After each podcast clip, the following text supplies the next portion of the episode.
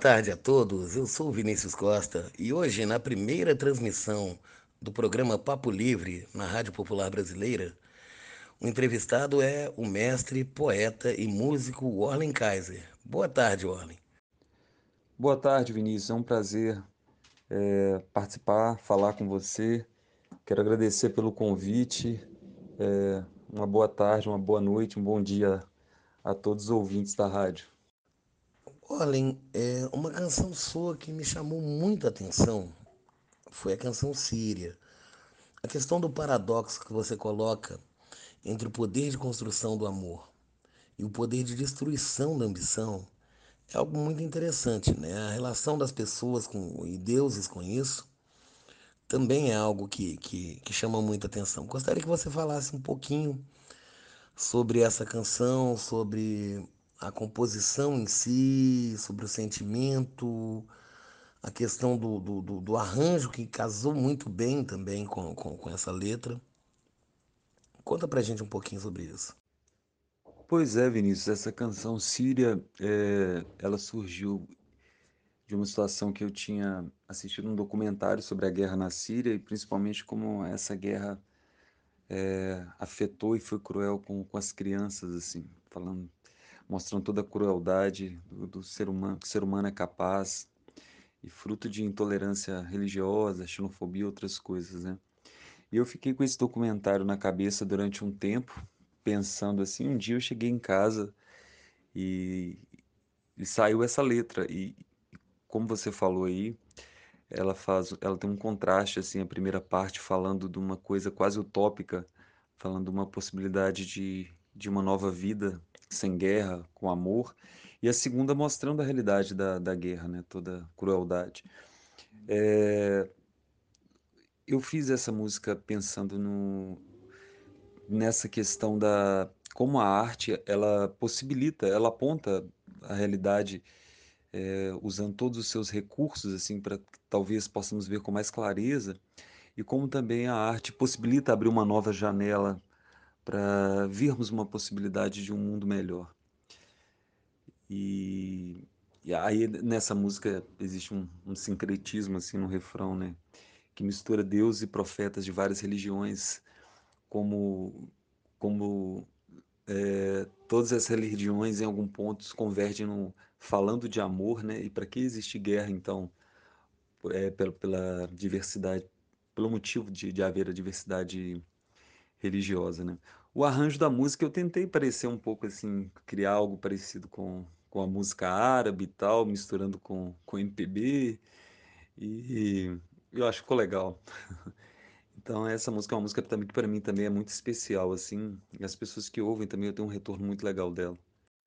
Olhem, seu sobrenome deve ser uma curiosidade comum no seu público e até entre alguns amigos. Qual a origem do sobrenome Kaiser?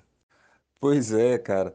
É, muita gente até pensa que esse nome artístico, meu nome já é diferente, né? O o sobrenome Kaiser. muita gente que não tem que, que não tem essa coragem de chegar perto e perguntar sobre isso, acho que fica pensando que, que é um nome artístico. Mas não é não, é, é devido a, a, ao meu avô materno, que ele nasceu vindo para o Brasil, ele era alemão, então é isso. Aí eu herdei esse nome, Kaiser. Engraçado porque na hora de registrar, o Kaiser é com S mesmo, mas o juiz, na época, estabeleceu que tinha que ser com Z. Ele ficou esse Orlen Kaiser. Orlen, você se lembra qual foi seu primeiro contato com a literatura e com a música na vida? Ô, cara, é... o contato com a música, eu não lembro o primeiro, porque eu acho que foi desde sempre. Na minha família na casa dos meus pais, tios, primos, sempre foram envolvidos com a música, assim. Então, desde criancinha, desde quando eu entendo por gente, eu tô, tô ouvindo música. E, sei lá, batucando, tentando tocar, cantar. Agora, a literatura foi em especial, assim, que, que me fascinou, foi no... Acho que tava, antigamente era série, né? Estava na quinta série, assim, que eu comecei a, a me dedicar à leitura. E também meu irmão já escrevia poesia e tal. Isso me despertou muito, assim, esse, o poder das palavras dentro da arte e aquele, aquele novo mundo que a literatura me, me, me apresentava fascinou muito, foi mais ou menos nessa idade, lá para no ano de 95. Qual foi a sensação na descoberta? Ah, a sensação foi a melhor, é até difícil de descrever, porque, como eu te falei, a música e, e a literatura são duas coisas que caminham juntas muitas vezes, né, em muitos momentos. A música e a literatura me apresentaram uma nova possibilidade, uma possibilidade infinita, assim, de, de ver o mundo, de conhecer o mundo, de expressar o que se sente, de olhar as pessoas, olhar as relações, os sentimentos com, com um olhar bem diferente, assim. É, foi uma sensação de, de liberdade, de, de alegria, de descoberta, descoberta, descobrindo a mim mesmo, descobrindo o outro, descobrindo o mundo. E a partir dessa descoberta, quais foram as primeiras influências na sua vida? É, nesse primeiro contato assim com a literatura, eu comecei a ler. Eu era criança, adolescente, comecei a ler Coleção Vagalume, que são livros fantásticos, vários escritores fantásticos assim. Até hoje me dá vontade de ler quando eu vejo, às vezes as pessoas postam nas redes sociais fotos desses livros. E e a gente vai mudando um pouco, né? Vai pegando um pouco mais de maturidade na poesia. Nesses primeiros anos também comecei a ler esses, esses poetas que escreviam literatura infanto-juvenil, poesias, tipo Cecília Meirelles, Cora Coralina, dentre outros e outras. E essas foram as primeiras leituras, influências. Partindo da ideia de que música e literatura são elementos transformadores, eu gostaria de saber de você sobre como esse contato mudou o seu pensamento e a sua postura naquele momento. É, se tratando de criança, adolescente lendo, eu acho que a literatura e a música é, tiveram o poder de, de, de me tornar um, um, ser humano mais sensível, assim, mais sensível de é, diante do outro, diante da vida, dos, dos problemas que eu enfrento, dos problemas que as outras pessoas enfrentam. Eu acho que a música e a literatura me me ajudaram a, a pensar, a relaborar os problemas cotidianos, entender que, que o mundo é, é, é amplo, é múltiplo, é diverso. E eu acho que é isso. É, e eu acredito que, que essa arte tem um poder de nos fazer um pouco melhor. E finalizando este, este contexto, né, eu gostaria de saber se você se lembra do seu primeiro livro, do seu primeiro disco e do seu primeiro vício, na, tanto na literatura quanto na música. É, aquelas obras às quais você sempre voltou. Sim, é, falando de uma fase mais posterior, assim, de descoberta também, um disco que eu sempre volto, assim, que me marca demais, me marcou, quero sempre ouvir, é o disco Cores e Nomes do Caetano Veloso, que tem aquela música linda, Trem das Cores. Esse disco eu me identifico muito.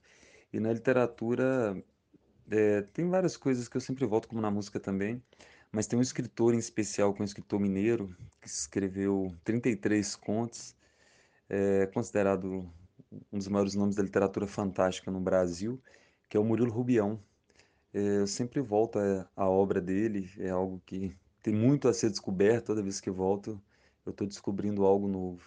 Arlen, é, como você se identificou com a educação e quando você decidiu ter uma formação na área? É, cara, eu acho que a identificação com, com a educação foi, foi justamente no, no, na minha vida escolar mesmo, assim. É, pensando no, nos conflitos da, da juventude, da adolescência, da infância, sei lá. Eu sempre fui observador mesmo nessas fase, nessa fase. E, e depois de, de um pouco mais adulto, assim, eu acho que eu tinha algo a contribuir, porque dentro da educação eu poderia, poderia trabalhar com a arte, poderia trabalhar com servindo, ajudando, contribuindo em, em algum sentido assim. Acho que foi aí que eu me identifiquei e resolvi resolvi estudar para ser professor. Agora eu gostaria que você me contasse sobre como foi iniciar o trabalho na educação, né? aquele sonho de, de compartilhar o conhecimento, de, de, transformar ideias e pessoas, e as dificuldades né, que se encontra na área, uma educação sucateada como é a do Brasil hoje em dia. É, são dois pontos.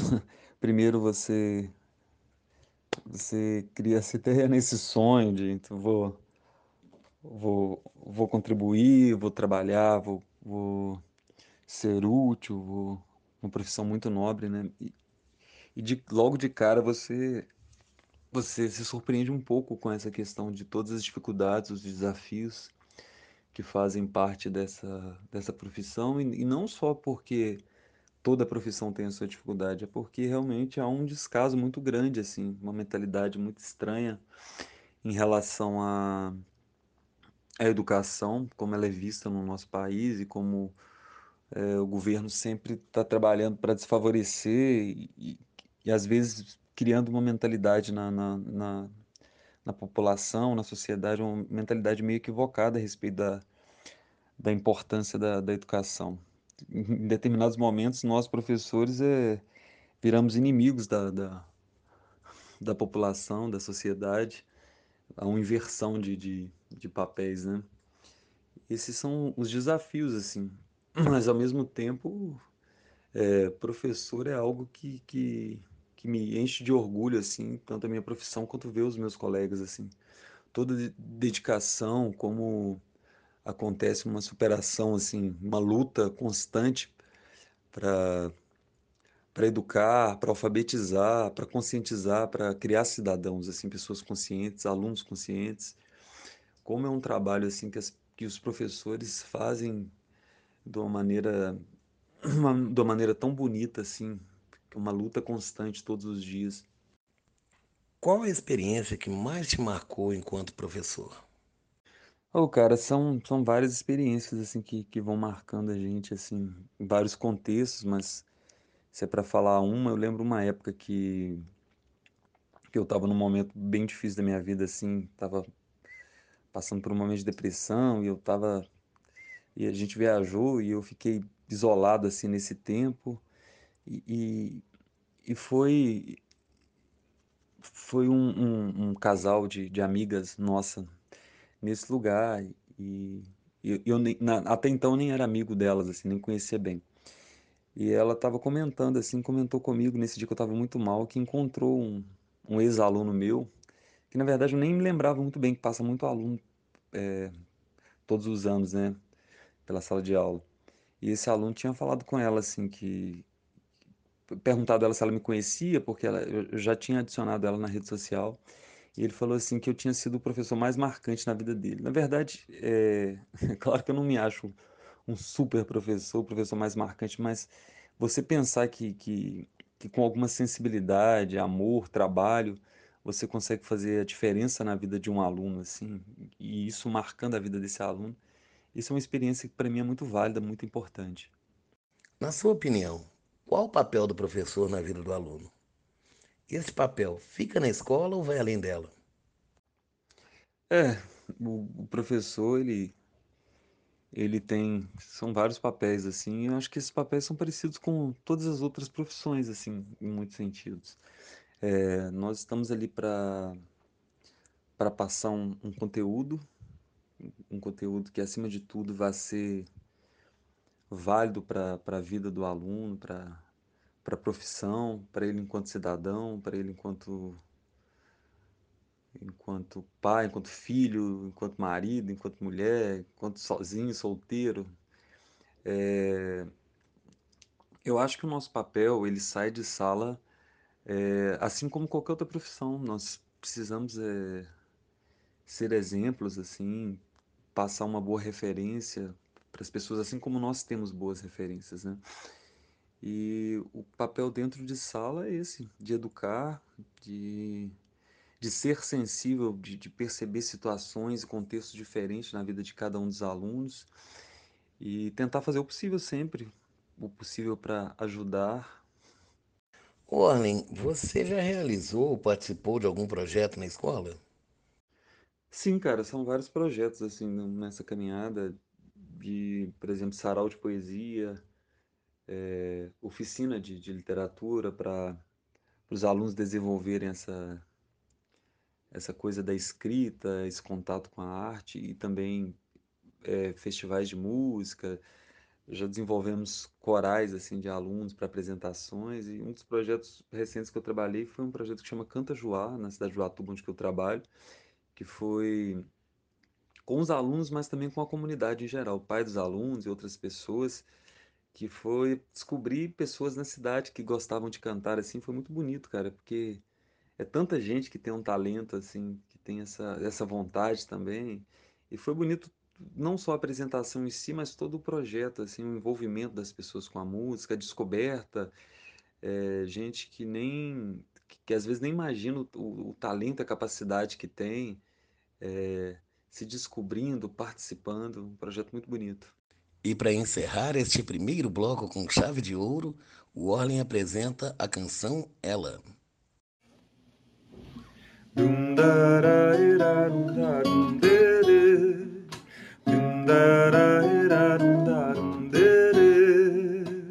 Ela gosta de música do sertão.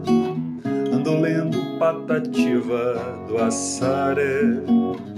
Que prefere a solidão desde que perdeu um amor no arrasta-pé. Me pediu pra compor um baião ofereceu-me café, cuscuz. É avessa toda religião, mas se benze sempre com sinal da cruz. Ela veste as cores e flores de lá, traz um sol bem quente no olhar, um sotaque que é quase de querer quando dança eu só penso em viver.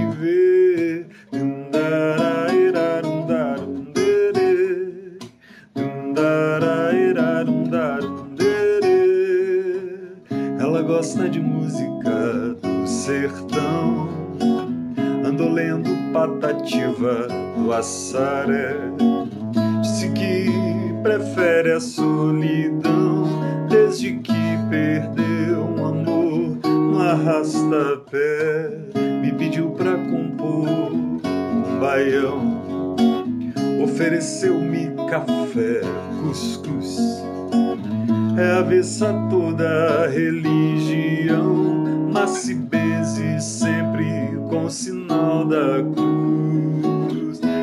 Ela veste as cores e flores de lá, traz um sol bem quente no olhar sotaque que é quase de querer. Quando dança, eu só penso em viver.